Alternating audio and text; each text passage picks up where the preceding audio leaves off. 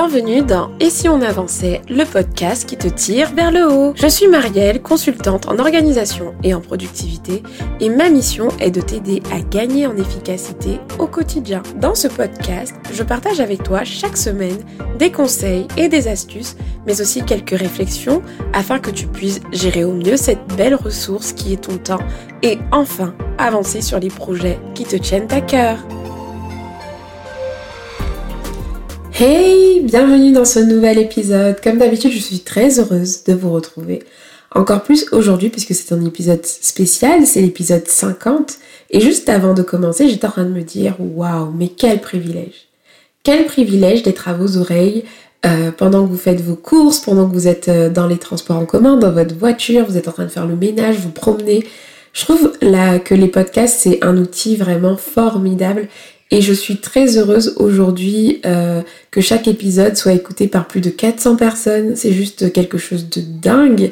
Et en démarrant ce podcast, je ne pensais pas du tout euh, que qu'il allait euh, voilà pouvoir atteindre autant de personnes. Et tout ça, c'est grâce à vous parce que vous commentez, parce que vous partagez, parce que vous, quand vous aimez, vous, vous le partagez. Et ça, c'est juste formidable. Alors merci à, à, vous tous qui prenez le temps à chaque fois euh, de me faire un retour par rapport au podcast et ça fait tout le temps plaisir et pour moi c'est vraiment encore, je le répète, un privilège d'être à vos oreilles. Donc comme je vous disais, aujourd'hui c'est un épisode un peu spécial parce qu'on est au 50e épisode. Et qui dit 50e épisode dit voilà, il faut marquer le coup et j'ai donc pensé à vous faire euh, quelque chose de différent avec une foire aux questions. Donc là, on va pas aborder un seul sujet, mais on va aborder plusieurs sujets donc pour ça, j'ai posé des questions sur Instagram et je vous ai fait une compilation euh, des euh, questions que j'ai pu avoir. Et donc, je les ai synthétisées en 10 questions pour ne pas m'éparpiller. Donc aujourd'hui, on va parler euh, de mon pourquoi, de mes routines, de mon équilibre vie pro, vie perso, de mes outils, de Trello, de la flemme, de procrastination et de zone de confort. Donc voilà un peu pour le petit sommaire de cet épisode. Mais avant, parce que oui, même pour le 50e épisode, on n'oublie pas les bonnes habitudes. Je vais faire une petite dédicace à quelqu'un qui a pris le temps de laisser un commentaire, un avis, une note sur l'une des plateformes sur lequel il écoute le sur laquelle il écoute le podcast. Et aujourd'hui c'est du du du Vadiova alors je ne le redirai pas deux fois mais qui a laissé un commentaire sur Apple Podcast. Et elle ou il dit épisode 28 30 et 31. J'imagine que ce sont les épisodes que, cette personne venait d'écouter. Elle dit ceci, waouh, merci pour tous ces contenus qui m'aident dans mon quotidien, continue comme ça. Merci à toi d'avoir pris le temps de laisser un commentaire, je ne cesserai de le répéter, c'est vraiment ce qui m'aide et en plus franchement ça fait plaisir. Ça fait plaisir de voir qu'on ne travaille pas dans le vent et donc moi je suis très heureuse de vous lire à chaque fois, de lire vos retours. Vous êtes aussi plusieurs à me dire que vous n'écoutez pas le podcast sur Apple Podcast et donc vous m'envoyez des messages. Et bientôt aussi je vais faire euh, des petites dédicaces à des personnes qui me le disent par message aussi. Comme ça tout le monde aura son petit moment et on sera tous contents. Mais vraiment merci à vous pour tout ce que vous faites, pour euh, vos messages, vos encouragements ça me motive justement à continuer. Alors donc ne t'inquiète pas, euh, du va Jova, je vais continuer parce que ça me passionne et parce que ça me fait plaisir euh, de vous aider au quotidien. Première question, justement, on est un peu dans le sujet. Pourquoi l'organisation? Pourquoi j'ai choisi de parler d'organisation euh, dans mes podcasts. Pourquoi j'ai choisi tout simplement de lancer un projet qui parle d'organisation? Alors en 2017, plus précisément fin 2017, j'étais dans une phase de ma vie où je me demandais vraiment mais à quoi je sers concrètement? Alors, vraiment pas la question existentielle où j'étais au bord du gouffre, hein. non mais j'étais vraiment, j'avais vraiment envie euh, de partager, euh, d'aider des personnes, etc. Mais je trouvais pas que j'avais un don ou des talents. Par exemple, je sais pas pourquoi je pensais énormément à la créativité, à la danse, au chant, euh, à la musique, au côté créatif, etc. Et je me disais, mais j'ai rien de tout ça parce que franchement, euh, je dessine mal, je chante mal, je danse mal. Euh, qu'est-ce, à quoi je suis bonne, quoi? Et je suis tombée en fait sur un outil qui s'appelle l'Ikigai. Et cet outil, en fait, j'ai fait, euh, l'exercice, c'est un, outil japonais qui permet en fait de découvrir, entre guillemets, sa mission de vie. J'étais entre guillemets puisque c'est bien plus... Il euh, faut vraiment bien le faire pour trouver sa, mission de vie. Mais bon, voilà, j'ai fait cette, cette ikigai et euh, dans, dans l'ikigai, on, se doit se poser pas mal de questions. Pourquoi euh, on pourrait être payé? Pourquoi les gens vous sollicitent? Qu'est-ce qui vous frustre le plus dans le monde? Etc. Et l'organisation revenait souvent. Effectivement, euh, quand on me sollicite, c'est on me, parle, on me demande souvent de l'aide pour organiser des mariages, des anniversaires, gérer des projets. on me sollicite énormément pour l'organisation, déjà avant même et si on avançait. Euh, dans mon boulot, je parle, je fais énormément d'organisation et c'est une compétence qui est hyper valorisée dans mon boulot. Enfin bref, l'organisation revenait souvent. Et donc, je me suis dit, waouh, en fait, j'ai eu une vraie révélation et un réel déclic et je me suis dit, mais oui, ma passion, c'est l'organisation. Et c'est vrai parce que depuis euh, que je suis toute petite, j'aime être organisée, j'aime beaucoup anticiper. Pour tout vous dire, j'aime bien raconter cette anecdote. Moi, euh, j'aimais bien anticiper mes devoirs euh, dès la semaine quand j'étais au collège, etc. Parce que je savais que du coup le week-end, j'aurais pas à faire mes devoirs à la dernière minute le dimanche ou le samedi.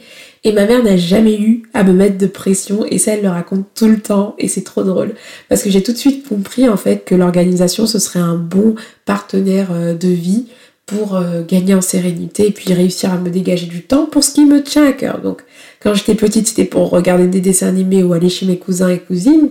Aujourd'hui, c'est pour euh, bah, justement pouvoir avoir un projet à côté de mon boulot, etc. Avancer sur les projets qui me tiennent à cœur tout, tout simplement. Voilà donc pourquoi je parle d'organisation, comment j'en suis arrivée à là. Deuxième question. Quel est exactement ton métier à côté? Alors oui, D'ailleurs, j'ai une info à vous donner pour ceux qui n'ont pas participé à la masterclass.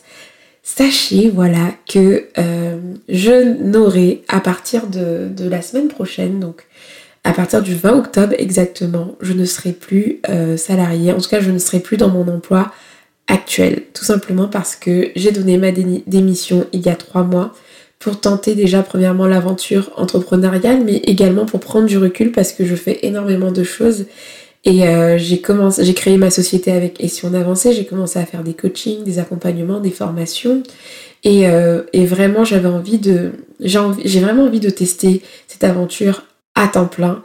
Et donc, j'ai pris la décision donc de démissionner et de tester l'aventure entrepreneuriale à temps plein. Ou je sais pas exactement quelle forme ça va prendre. Peut-être que je ne serai pas totalement à temps plein sur Et si on avançait, mais j'avais besoin de de mettre un point final à mon salariat actuel pour voilà me dire ok, je commence un nouveau chapitre aujourd'hui. Alors ça fait très peur, mais voilà, au moins vous le savez. Donc qu'est-ce que je faisais à côté? Qu'est-ce que je fais encore aujourd'hui au moment où j'enregistre ce podcast? En fait, je suis responsable qualité et gestionnaire des risques. Donc un responsable qualité, c'est quelqu'un qui est recruté par une entreprise pour les aider à piloter des projets de certification. Les certifications, vous savez, sont les, certifications euh, ISO. Euh, lorsque vous voyez voilà, dans l'aéronautique, il y a beaucoup de certifications, ce sont des choses, ce sont des démarches en fait qui sont, sont faites par des organismes externes et qui viennent tout simplement euh, valider euh, les procédures dans les entreprises. Est-ce que toutes les choses sont bien aux normes Est-ce que les procédures sont bien respectées? Et donc moi, mon métier au quotidien, c'est de piloter ce projet de certification, de faire vivre la démarche d'amélioration continue. Donc on est un peu dans l'organisation. C'est pour ça que c'est pas complètement non plus déconnant que je me dirige vers ça. Parce que ce métier, c'est énormément d'organisation, puisque je coordonne euh, au moins une quinzaine de managers dans leur mission qualité.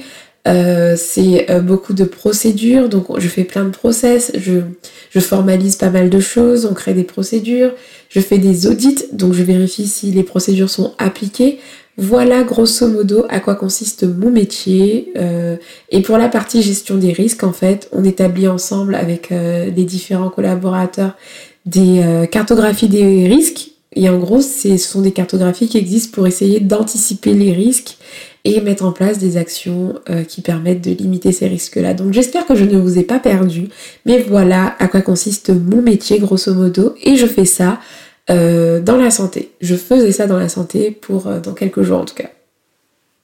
Troisième question, quelles sont tes routines? Oh là là Mes routines, mes routines. Alors j'en avais plein il y a un mois. Et franchement, le lancement de ma formation a tout, tout, tout fait basculer. Et du coup, on est là pour être honnête.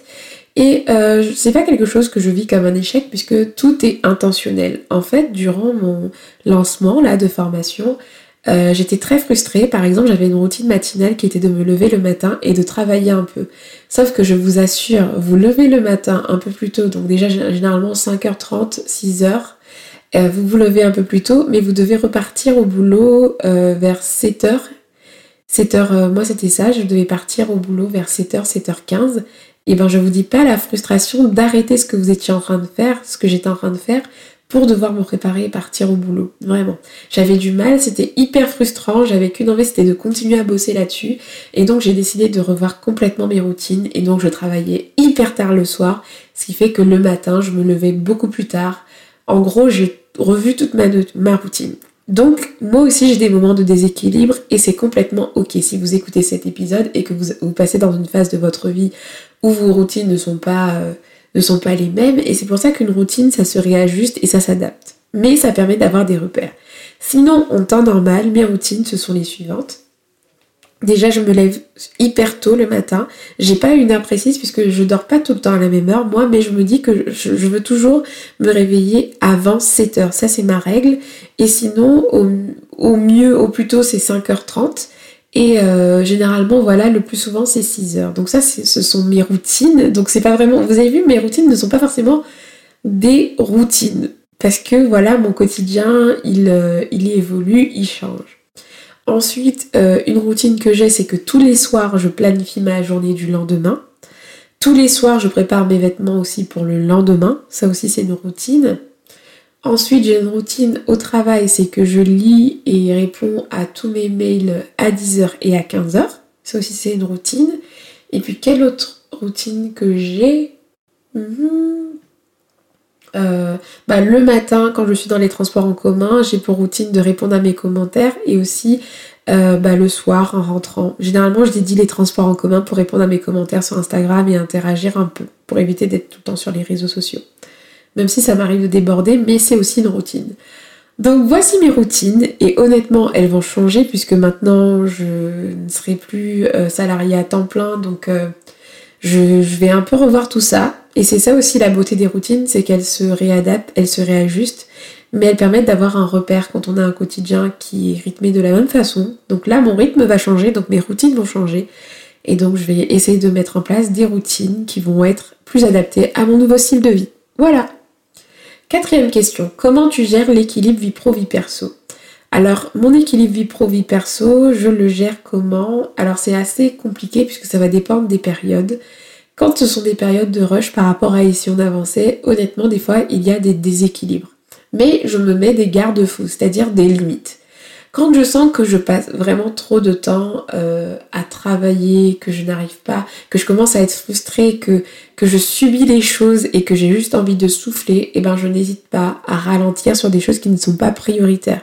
Je vais peut-être diminuer la fréquence des posts Instagram. Je vais, en fait, je vais éliminer ce qui n'est pas vital et je vais me focaliser sur ce qui est vital pour mon entreprise. Donc, euh, les accompagnements, les coachings. Si je lance une formation, je vais travailler dessus parce que ça, c'est important.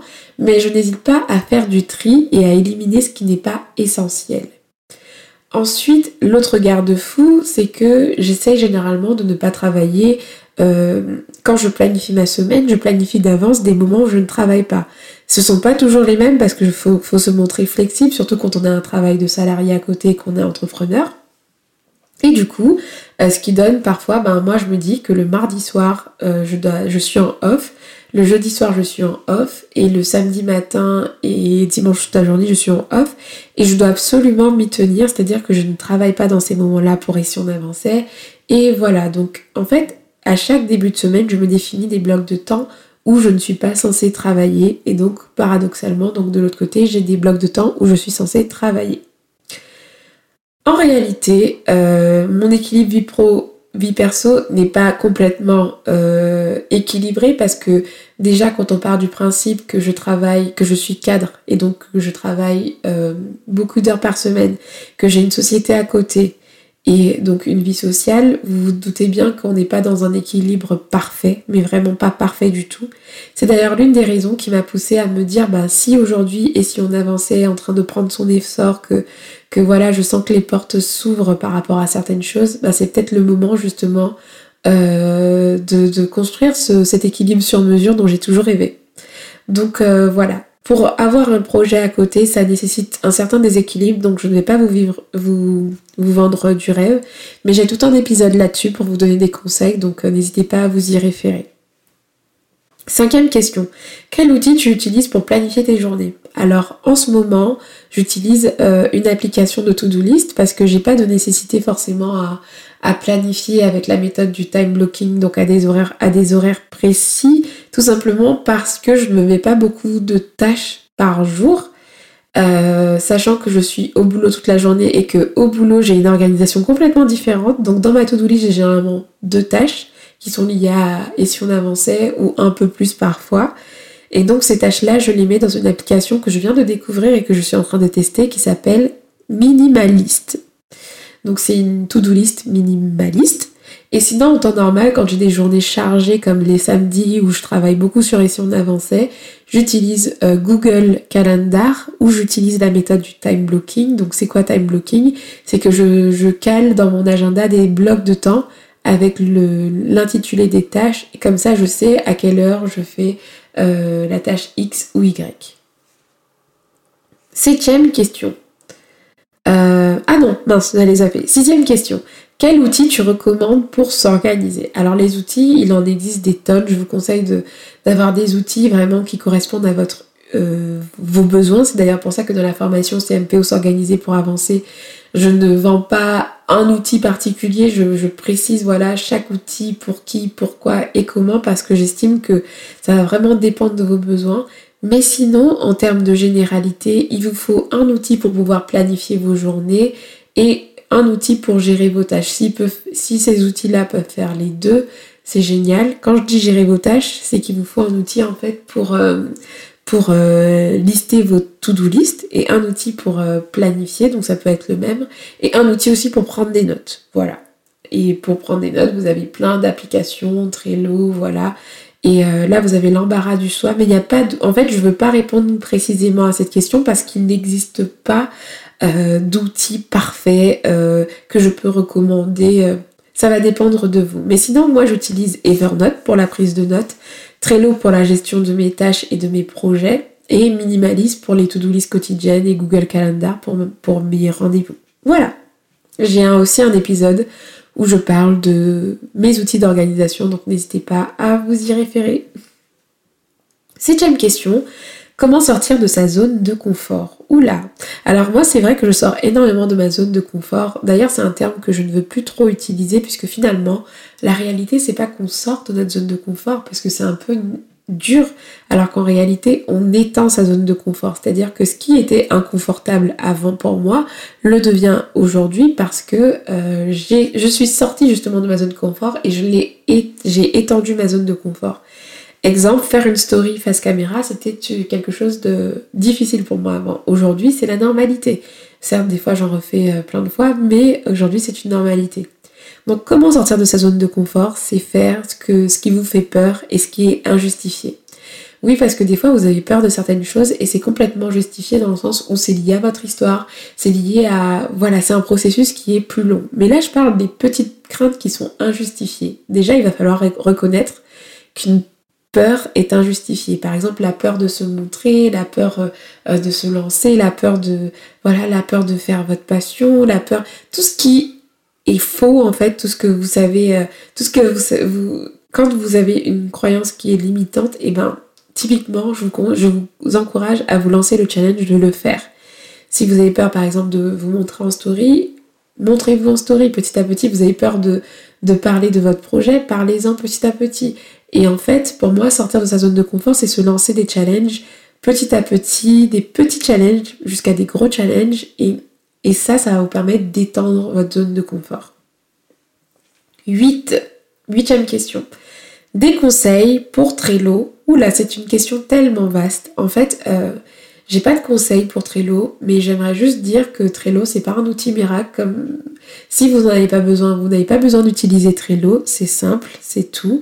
Mais Trello c'est un outil que j'aime énormément parce que bah, tout de suite j'ai accroché avec le système de cartes. Moi ce que je vous conseille c'est que si vous vous lancez sur Trello, réfléchissez bien au tableau que vous voulez avoir. Donc les tableaux pour moi, moi c'est un tableau par projet ou par objectif.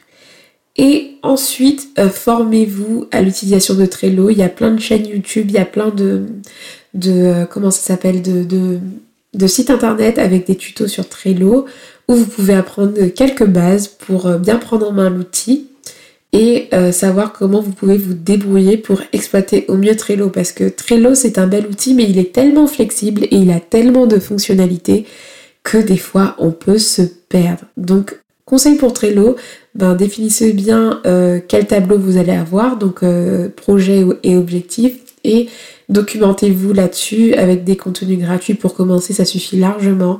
Et euh, voilà. 9. Question numéro 9. Comment gérer la flemme? Oula, comment gérer la flemme? La flemme, c'est quelque chose de très compliqué hein, à gérer.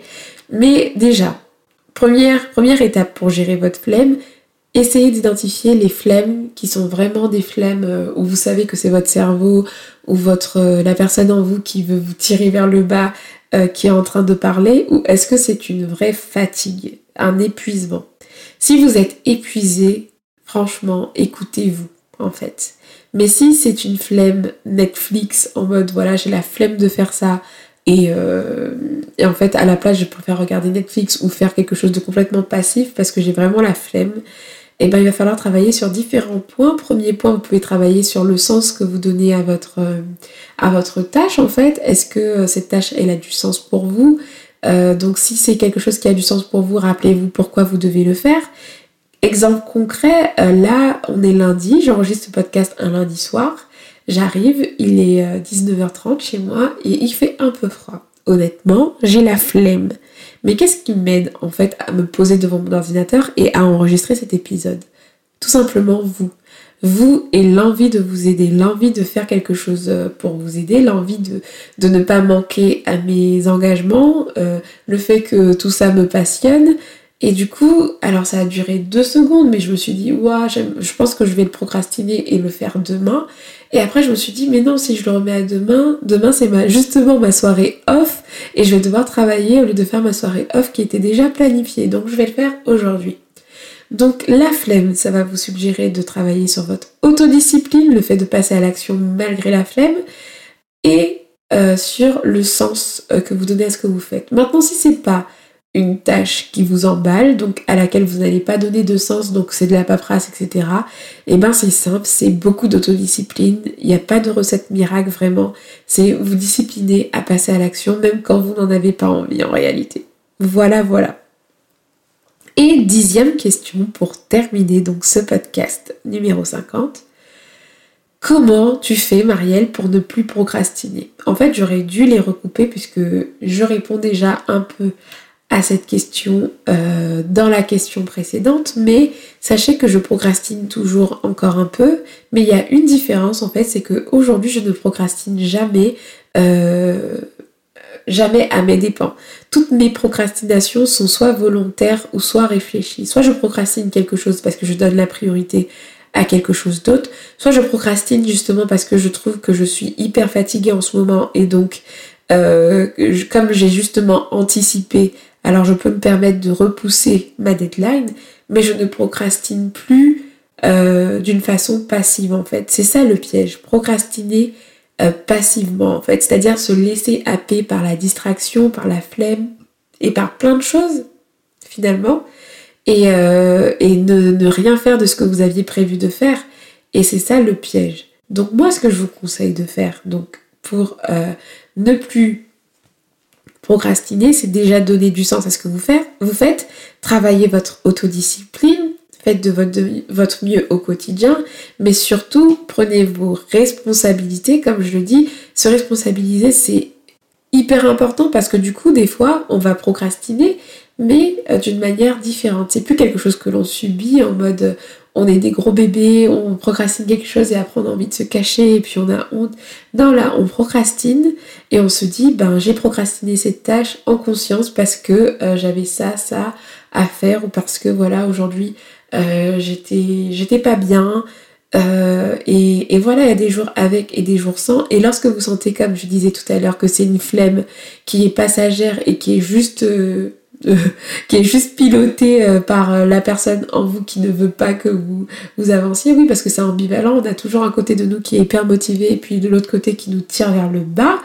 Et donc, c'est tout le challenge, ça va être de faire le tri entre ces deux voies et de choisir la discipline et l'action si ça vous tient à cœur. Donc moi, euh, je sais que plus je prends l'habitude de passer à l'action malgré la flemme et plus je muscle mon, muscle d'autodiscipline, parce que l'autodiscipline c'est un muscle, plus vous allez vous challenger à passer à l'action malgré la flemme, malgré tout ce qui peut vous tracasser, genre euh, les distractions, etc. Et plus vous allez maîtriser justement euh, votre flemme, plus vous allez la gérer et moins vous allez procrastiner. Voilà pour la réponse à la dixième question. Et donc dixième et dernière question. Donc voilà, j'ai répondu à toutes les questions. C'était, c'était, bien sûr, j'ai pas pu rentrer dans tous les détails, mais il y a certains podcasts où j'en parle en détail, mais ça m'a fait plaisir de balayer quelques euh, quelques questions avec vous et puis ça fait comme si vous m'aviez euh, fait euh, une petite interview donc je trouve ça sympa et j'espère que ça va vous plaire. En tout cas, on arrive à la fin de cet épisode. Comme d'habitude, n'hésitez pas à laisser un commentaire sur la plateforme sur laquelle vous écoutez le podcast. Et puis, euh, je voulais vous dire du coup que comme je suis en transition, c'est-à-dire que là, euh, je vais passer ben, du coup de, la vie de salarié et entrepreneur à la vie d'entrepreneur à temps plein, en tout cas pour le moment. Et donc, j'ai vraiment besoin de prendre un peu de recul. Et c'est pour ça qu'il n'y aura pas, il n'y aura sûrement pas, je pense, euh, je suis pas encore sûre, mais je pense que oui, je vais prendre ce temps en fait de prise de recul et donc il n'y aura pas euh, de podcast la semaine prochaine exceptionnellement et peut-être même celle d'après.